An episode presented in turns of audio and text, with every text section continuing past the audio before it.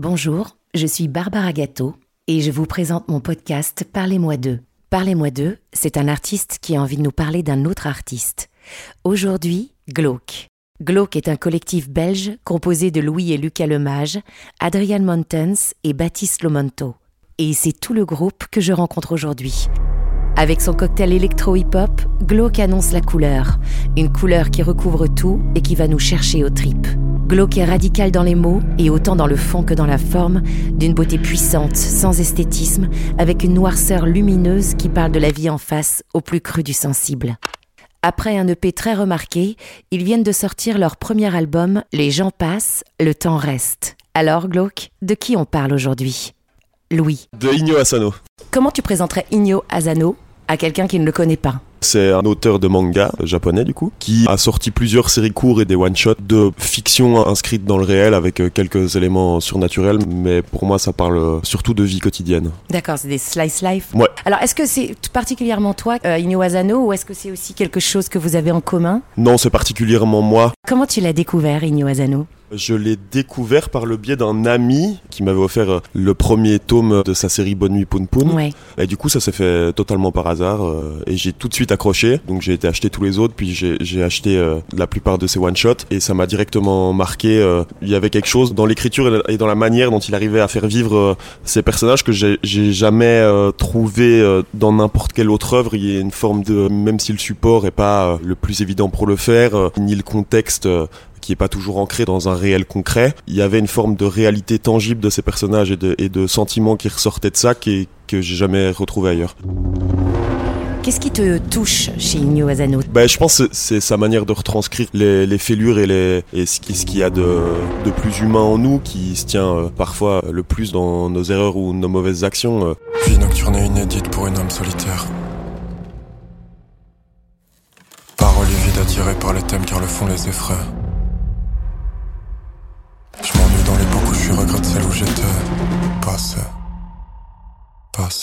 Il y a une forme de d'ancrage là-dedans qui est assez euh, troublant. Et effectivement, dans, dans sa série euh, Bonne Poun le personnage principal est, est incarné par un espèce de petit... euh, ma copine, elle dit toujours c'est un, c'est un tampon, on dirait un tampon Ah euh, oui.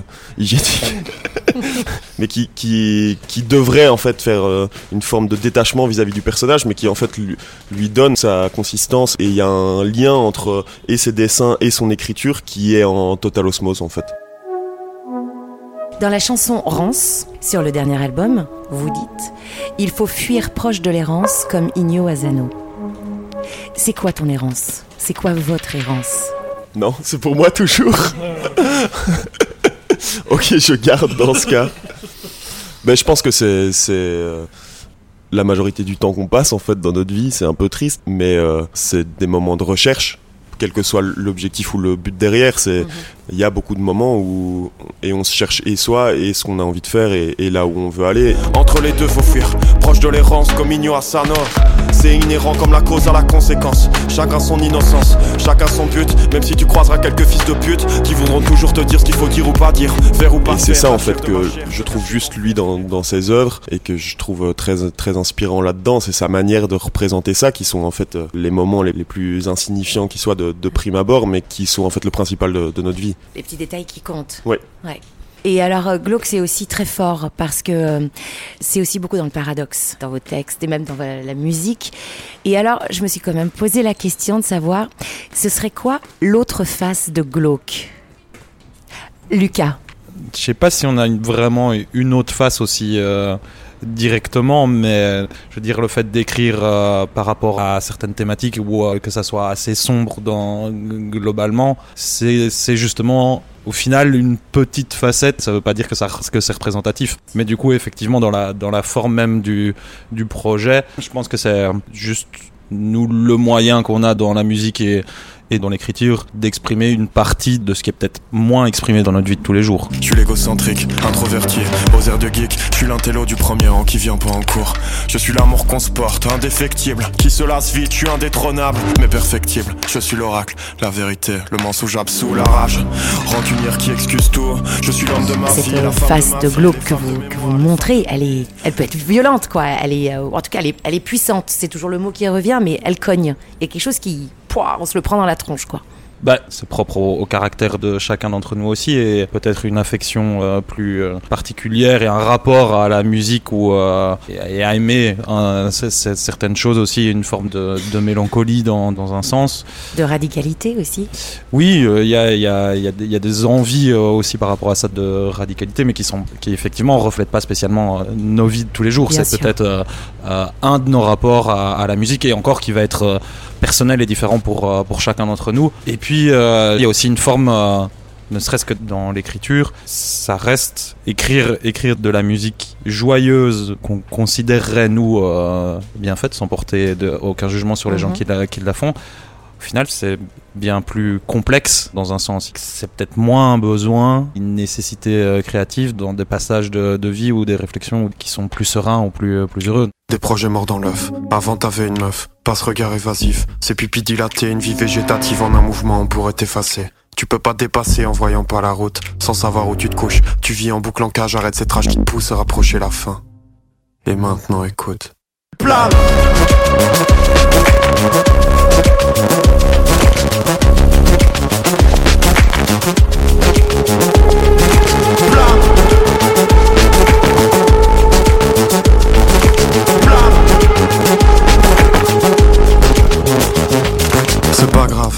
Ça représente certaines réflexions et certains passages qui peuvent paraître euh, négatifs, mais qui sont un pourcentage au final euh, pas prédominant dans la vie de chacun. Quoi.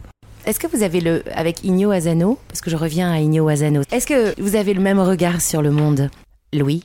Euh, je sais pas, je pense en termes de regard sur le monde, je pense euh, absolument pas. De par le fait que culturellement, la, la vision du monde au Japon et celle qu'on a ici est pas du tout la même sur euh, sur plein de points. Je pense que par contre dans la manière de concevoir une œuvre, moi en tout cas je me retrouve beaucoup dans ce qu'il fait. Je trouve que la manière dont il fait et, et les sujets qu'il traite sont des choses euh, qui m'intéressent et dans lesquelles je me retrouve. Après en- au niveau des idées, et je trouve que c'est ce qui, ce qui est intéressant aussi dans ce qu'il fait, c'est qu'il n'y a pas d'imposition d'idées quelconques ou de vision du monde définie dans ce qu'il fait. Et en ça, je pense aussi qu'il y a des, des similarités, ouais.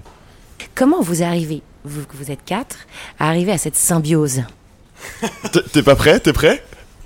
Je vais tenter, oui. Adriane, Euh, Avec beaucoup de temps, et euh, parce que la symbiose n'est- pas spécialement là euh, de base euh, quand on travaille, mais voilà, avec le temps, on arrive à trouver des, des solutions et tout ça. Mais, mais comme effectivement euh, la musique vient d'idées plutôt individuelles, il y a un qui va venir avec la musique, et puis Louis va écrire dessus, et puis on va travailler tous ensemble dessus euh, pour euh, voilà avoir le résultat euh, qui nous convient tous.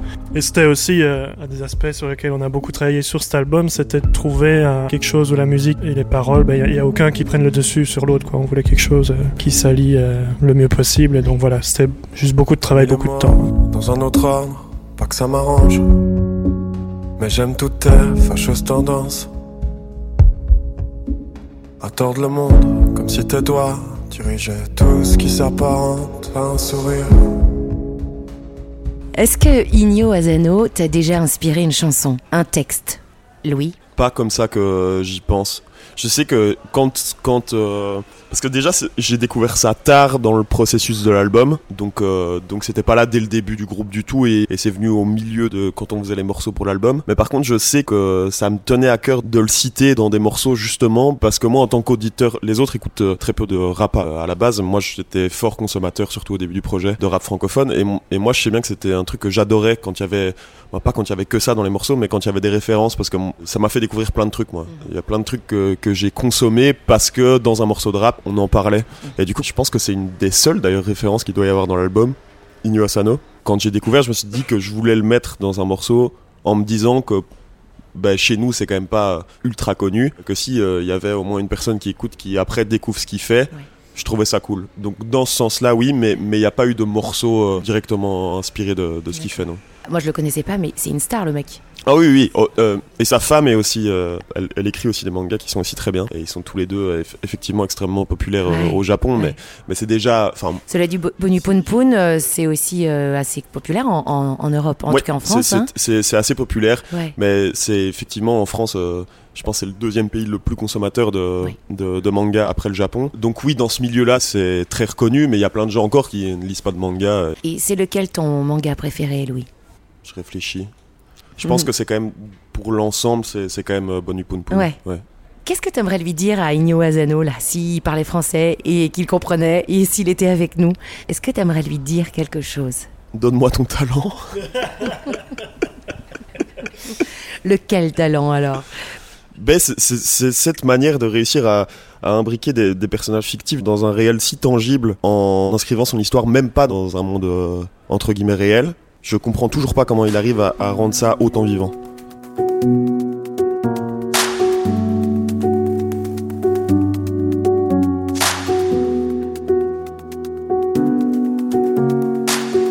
Et euh, pour conclure, Igno Asano en trois mots. Brillant, bouleversant et hmm, visionnaire. Merci beaucoup Louis, merci beaucoup Adriane, merci beaucoup Baptiste, merci beaucoup Lucas, merci à tous les quatre. Merci à toi. Si je t'élimine, je me préserve de l'échec, donc j'ai pas le choix d'y C'était Glauque qui avait envie de nous parler de Igno Asano. Merci d'avoir écouté Parlez-moi d'eux et rendez-vous à la prochaine envie.